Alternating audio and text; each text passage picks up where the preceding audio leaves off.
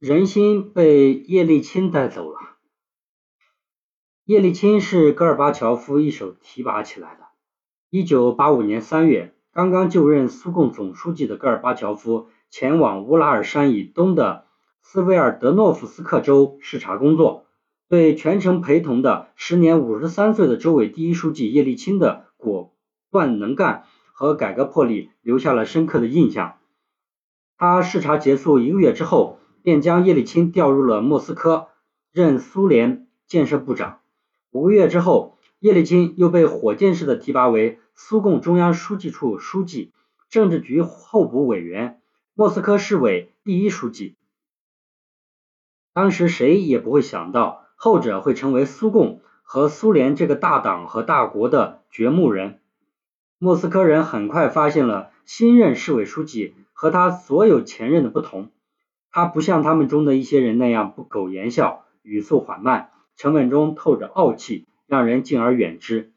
他看起来更像个率性而为，在酒桌上无话不谈的爽快汉子。为了体察民情，他经常微服私访，一会儿乘上公共汽车、电车或者地铁，了解居民出行的情况；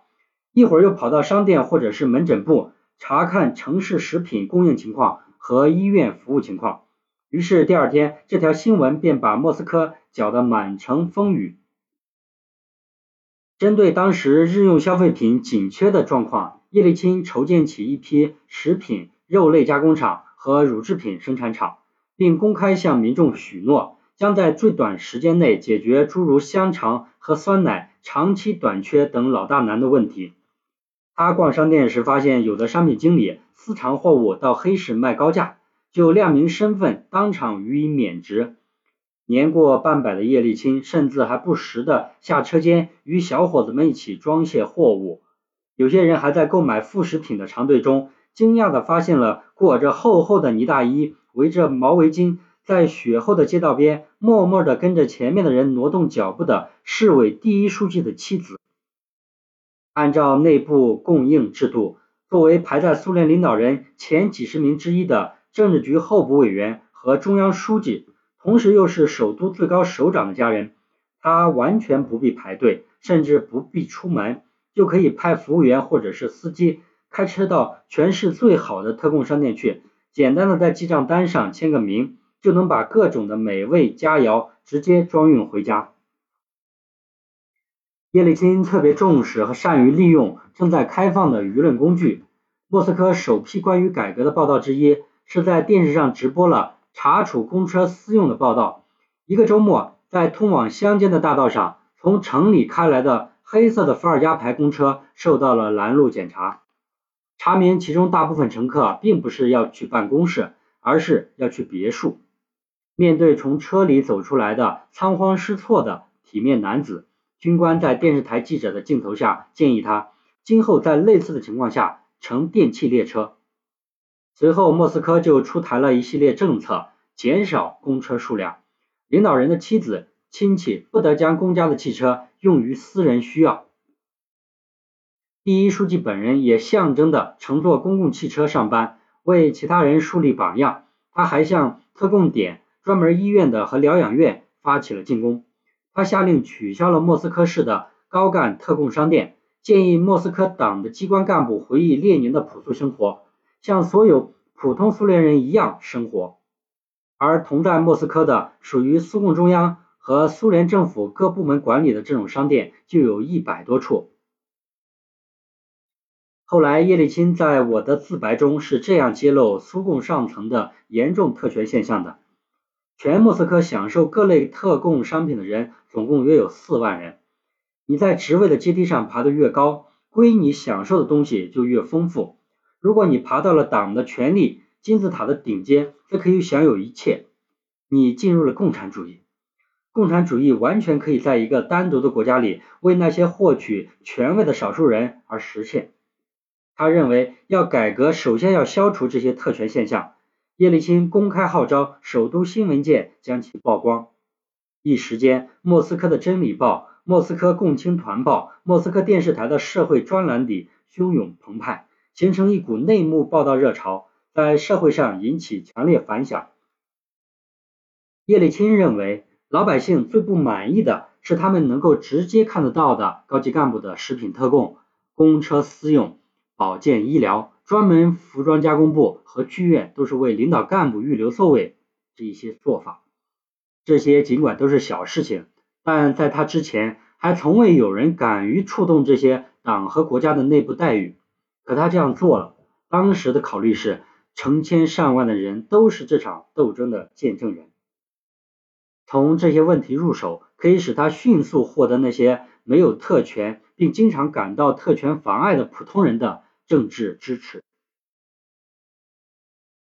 叶利钦首先选择苏共领导干部的特权作为改革的突破口，是他的提携者戈尔巴乔夫没有想到的。应该说，戈尔巴乔夫主政之后。也曾批评过特权现象。他在一九八六年的一次政治局会议上指出，应该从自身做起。宴会、礼品、招待会，我们曾鼓励所有的这一切，而且自己也参加过。各级领导干部有自己的食品供应基地，他们的妻子连商店都不用跑了。在每个区、每个城市都有自己的基地和内部的供应商店，那那里分配着进口商品。我们自己在所有这些问题上都有错，感谢上帝，我们自己没有走上犯罪的道路。这一切应该好好的反省一下了。也就是说，戈尔巴乔夫并非没有看到特权思想和特权现象对苏共干群关系和领导干部形象造成的严重损害。如果他上台之后能够积极稳妥的采取措施，动手逐步消除这些特权。是可以在群众中为他的改革政策赢得很多加分的，但戈尔巴乔夫讲归讲，并没有打算真的马上动手去做。他能够当上苏共第一把手，就与担任疗养院书记期间能够精心的为领导人提供特权享受而获得青睐是分不开的。他知道触动这个问题的利害关系，但他没有想到的是，叶利钦一上台。就在莫斯科把反特权搞到如此大张旗鼓，甚至风声鹤唳的地步，打乱了他的全盘改革计划。这样做尽管使改革派的形象迅速的得到绝大多数普通人和知识分子的认可，但在党的领导层中却引起了轩然大波。这个从斯维尔德诺夫斯克来的乡下人到底要干什么？他怎么可以为了沽名钓誉而打破几代人传下来的老规矩，威胁所有人的利益呢？是谁在背后支持他？因为这不仅会影响到每个领导干部正常的家庭生活，还会直接损害他们的地位和尊严。如果要求每个领导干部也都加入大街上冻得前胸贴后背的普通人的长队的话，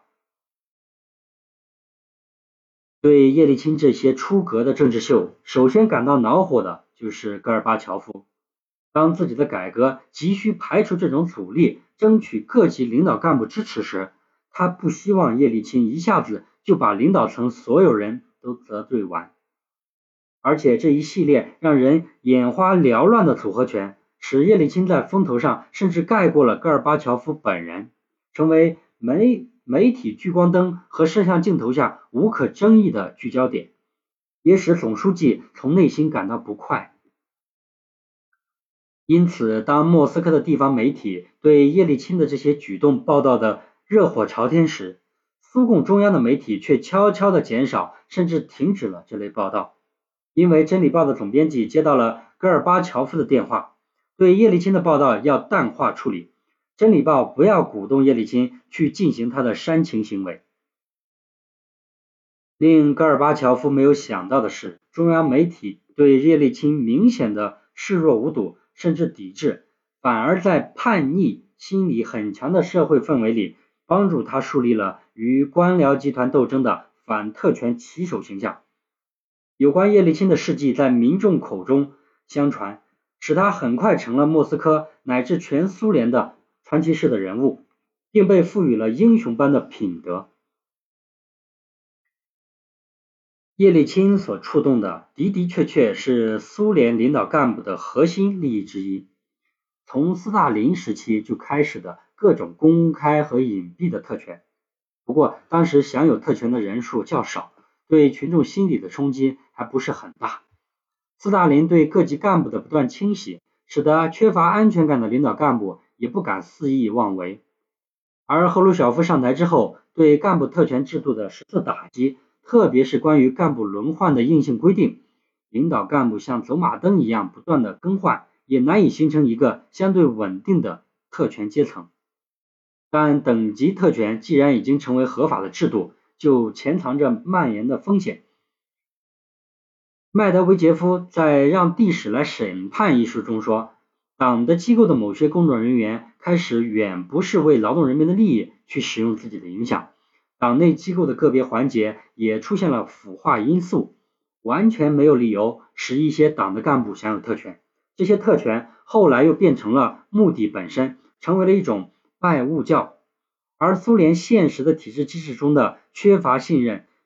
比较有效的防止滥用权力的措施。到了勃列日涅夫时期，尤其是在其执政的后期，一方面由于体制僵化和干部队伍高度稳定，另一方面由于腐朽思想对干部队伍的侵蚀，以及党内外长期缺乏民主监督，特权阶层终于形成。特权阶层有以下特征：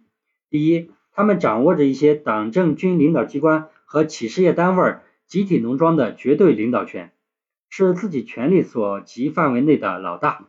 第二，他们基本都受到过高等教育，有高级专业技术职称，经常去西方国家拜访；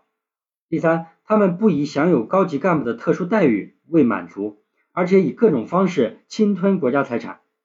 第四。他们还盘根错节、拉帮结派，联合起来反对任何有损自己利益的实质性的改革。第五，他们已经拥有现行体制下能够得到的一切，因此主观上并不想搞垮苏共和苏联。但正因为存在这样的既得利益集团，才为后来的改革夭折和苏联解体埋下了祸根。